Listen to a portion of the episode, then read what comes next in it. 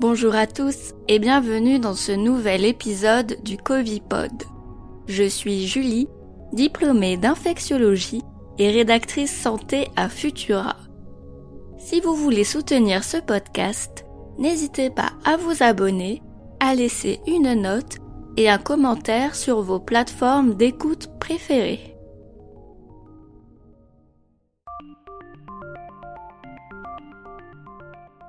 Ça y est, l'épidémie de Covid-19 fait son retour en France après des mois de déclin. La situation est alarmante en Outre-mer. La Réunion est en confinement partiel depuis lundi, tout comme la Martinique. La Guadeloupe attend des médecins réservistes de métropole avant que les hôpitaux ne soient au bord de la rupture. Partout, le nombre de nouveaux cas explose la majorité contaminée par le variant Delta. Ces mutations, mais aussi l'intensité et la vitesse de sa réplication, le rendent particulièrement contagieux.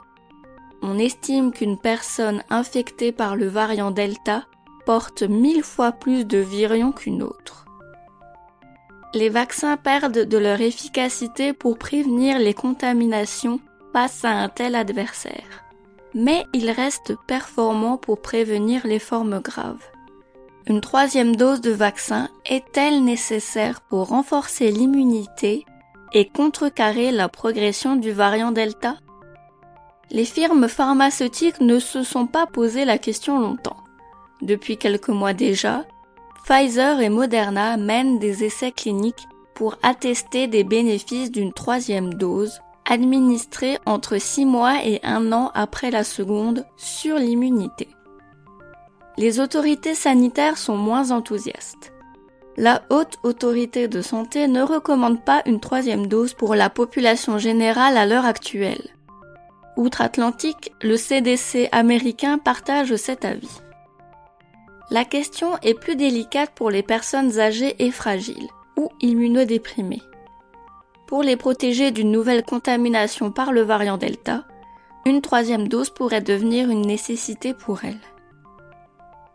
Une campagne de vaccination sera mise en place d'ici la fin de l'année pour injecter une troisième dose de vaccin aux premiers vaccinés début 2021, qui étaient essentiellement des seniors de plus de 80 ans. Outre ces cas particuliers, la troisième dose n'est donc pas à l'ordre du jour pour la majorité des Français la priorité semble plutôt d'augmenter la proportion de personnes vaccinées dans la population. Au moment où j'enregistre cet épisode, 51,4% des Français ont reçu deux doses de vaccin.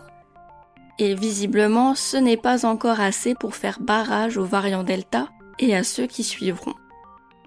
Pour en savoir plus, je vous conseille la lecture de l'article Aura-t-on besoin d'une troisième dose pour contrer le variant Delta? Déjà en ligne sur Futura.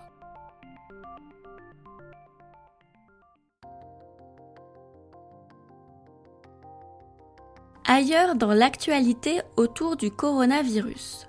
La Haute Autorité de Santé ne recommande plus les tests de dépistage salivaire, dont les résultats sont jugés trop hétérogènes. En revanche, les tests antigéniques sont fiables et toujours recommandés l'âge moyen des patients en réanimation est passé sous la barre des 60 ans. Si le statut vaccinal des personnes admises n'est pas communiqué par Santé publique France, les médecins rapportent que beaucoup d'entre elles ne sont pas vaccinées.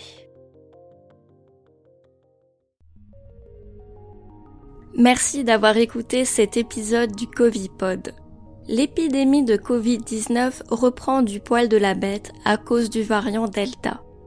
La vaccination est notre seule arme contre la maladie et elle est ouverte à tous ceux qui ont plus de 12 ans sans condition.